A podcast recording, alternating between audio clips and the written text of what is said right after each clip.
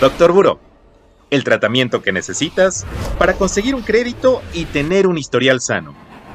Consulta al Doctor Buró para curar tus finanzas personales.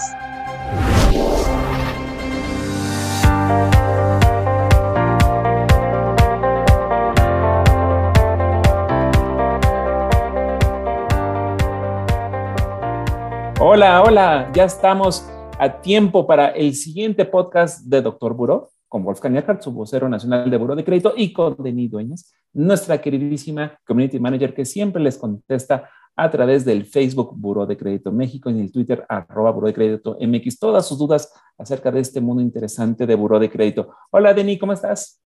Hola Wolf, muy bien, muy feliz de saludarlos en un capítulo más de Doctor Buró. Ay, sí, yo también estoy muy feliz. Cuéntame, Denike, ¿qué has hecho últimamente? Fíjate que, pues ya ves que casi siempre en todas las tiendas te invitan a redondear, ¿no? O sea, como que desde hace ya muchísimos años tenemos mucho como esta cultura de el redondeo, pues ahora sí que para apoyar, ¿no? Ciertas causas. Y pues no sé, me surgió como en ese momento un pensamiento así de, bueno, ¿por qué uno si va por la vida redondeando para causas pues nobles, ¿por qué no redondear también cuando pensamos en nuestro retiro? ¿Qué causa más noble que esa? no, pensar en nuestro yo futuro y pues ahora sí que ir, ir aplicando esta misma estrategia de, de redondeo para nuestras aportaciones, ¿no? ¿Tú qué opinas? A ver. Oye, está muy interesante, no, no lo había yo pensado. Pero a ver, supongamos que voy a la tienda de la esquina y me gasto 63 pesos y pago con un billete de 100. Entonces me van a dar cambio. ¿Y qué haría yo normalmente con ese cambio? Pues lo, lo guardo en, en, la bolsa y pues luego el siguiente antojito pues lo compro con eso o si se me olvida el dinero en la bolsa se mete a la lavadora entonces, para entenderte bien, me estás sugiriendo que este cambio que me quedó de los 100 pesos que gasté, mejor lo meta yo en, en una alcancía, una cuenta de ahorro o algo similar. Exactamente. Y mira, por ejemplo, no sé, si tú fuiste a la tienda y te gastaste 60 pesos, pues te quedaron 40. Bueno, vamos a ponerle no en números cerrados, ¿no? O sea, vamos a poner 55 pesos, ¿no? Entonces te quedaron 45. Bueno, pues ahorras esos 45 más, pues no sé, si te da la vida para meterle otros 5 pesitos, pues ya lo redondeaste a, a 50, ¿no? Si le puedes meter más o redondearlo a 100, por ejemplo, pues está mucho mejor, ¿no? Aquí el punto es que siempre veamos la forma de irle metiendo más a nuestra Afore, ¿no? Ir haciendo eh, estas aportaciones voluntarias que de verdad son tan valiosas porque van a hacer la diferencia al final del camino entre una jubilación pues un poco eh, apretada o pues que te, te, dé la oportunidad de vivir y de disfrutar mucho esa etapa de descanso después de tantos años trabajados. Sí, y no tienes que ser un empleado de una empresa para poder tener un Afore. Si eres empleado de una empresa, ya tienes tu Afore. Y si no sabes dónde está, bueno, puedes acudir a la Conducef para que te digan exactamente dónde. Obviamente, comparar dónde estás contra otras opciones del mercado y ver si hay alguien que te esté dando históricamente rendimientos más altos. Pero si eres una persona que trabaja de forma independiente, también te puedes acercar a la Afore que más te guste y abrir una cuenta y hacer estas aportaciones voluntarias que, como les acaba de decir Denis, son importantísimas para tener un buen retiro, porque si solamente eh, te vas a jubilar con las aportaciones que da tu patrón y demás, eh, pues no vas a alcanzar a tener un ingreso como el que estás disfrutando ahorita. El ingreso al momento de la jubilación va a ser más pequeñito. Y lo que tú quieres, ya una vez jubilado, y recordemos que los humanos cada vez estamos viviendo más, pues es pasártela muy bien. Entonces, mientras más ingresos tengas ahí, pues más padre te la vas a pasar.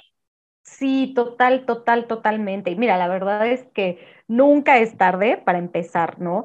Sí, sí, de verdad, si mi yo de el pasado hubiera tenido esta conciencia, digo, Dios mío, yo empecé a trabajar hace 12 años, ¿por qué no empecé a ahorrar hace 12 años? Pero claro que en ese momento, o sea, me interesaba todo menos el ahorro para el retiro, ¿no? O sea, era algo que lo veía tan lejano. Y te lo juro que ahora a mis 36 hago cuentas y digo, madre mía, o sea, me queda muy poco tiempo para que, sobre todo para que el dinero trabaje, ¿no? O sea, porque pues tú puedes ahora sí que ir juntando, juntando, juntando, pero pues en la medida en la que juntas más ahorita que eres joven, va a trabajar más tiempo, ¿no? Entonces, la realidad es que es algo que nos tenemos que poner las pilas desde súper, súper jóvenes y ojalá yo siempre digo que ojalá las escuelas enseñaran más sobre finanzas personales que sobre el trinomio cuadrado perfecto, que nunca lo he usado en mi vida. Tienes toda la razón del mundo. Sí, ¿eh? Nunca lo he usado yo tampoco en la vida, pero el tema de la jubilación, pues sí es un tema importantísimo. Sí, Acuérdense que si ustedes quieren llegar más fácil a todas sus metas en el corto, mediano largo plazo, pues háganse un plan de vida. ¿Dónde quieren estar? En cinco años quiero, por ejemplo, tener lo suficiente para pagar un coche o por lo menos dar un buen enganche y el resto lo saco a crédito. O tal vez eh, me quiero pagar una licenciatura o una maestría para ampliar mis conocimientos y tal vez aspirar a un mejor sueldo o una, o qué tal juntar dinero para un enganche, pero para una casa, un departamento. Ahora sí que ustedes pónganse estas metas en el tiempo. Y yo lo que les recomiendo es que vayan con una administradora de fondos de inversión o a un banco y les digan, oye, mira, este es el dinero que mensualmente me queda para poder ahorrar o invertir. Y estas son mis metas a diferentes plazos. Ellos te van a hacer un traje a la medida para que logres con mayor facilidad llegar a estas metas. Y Denis, pues es muy importante siempre dejar algo porque luego vienen generaciones atrás de ti que les puedes ayudar. Por ejemplo, tú, tú eres mamá, entonces imagínate que le pudieras dejar ya un DEPA, una casa pagada a tu hijita, le harías un super paro, ¿estás de acuerdo? Total y absolutamente. Sí, sí, sí, tienes toda la razón. Siempre hay que pensar en los que vienen atrás de nosotros y cómo podemos pues hacerles el camino un poquito más fácil, ¿no? Yo creo que ese es, eso es lo que todos los papás piensan y ahora no sabes cómo entiendo al mío cuando me decía, no, es que yo quiero darles lo que yo no tuve, el clásico, ¿no? Entonces la realidad es que sí, o sea, puede parecer un lugar común, pero sí, es súper válido cuando, cuando piensas en esas cosas, en que ahora ya este, tienes hijos y tal, pues no sé, siempre quieres lo mejor para ellos. Doctor Buró, el podcast de Buró de Crédito. Síguenos en nuestras redes sociales. Facebook, Buró de Crédito México. Twitter, arroba Buró de Crédito. Instagram, Buró de Crédito MX.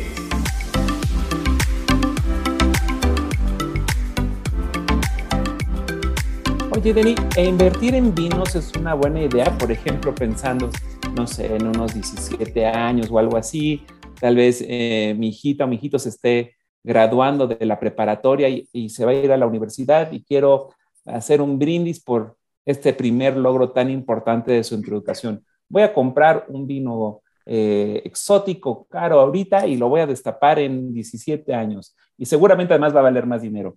¿E-, ¿Eso es una buena estrategia de ahorro y de inversión? Pues mira, una estrategia de ahorro, no lo sé.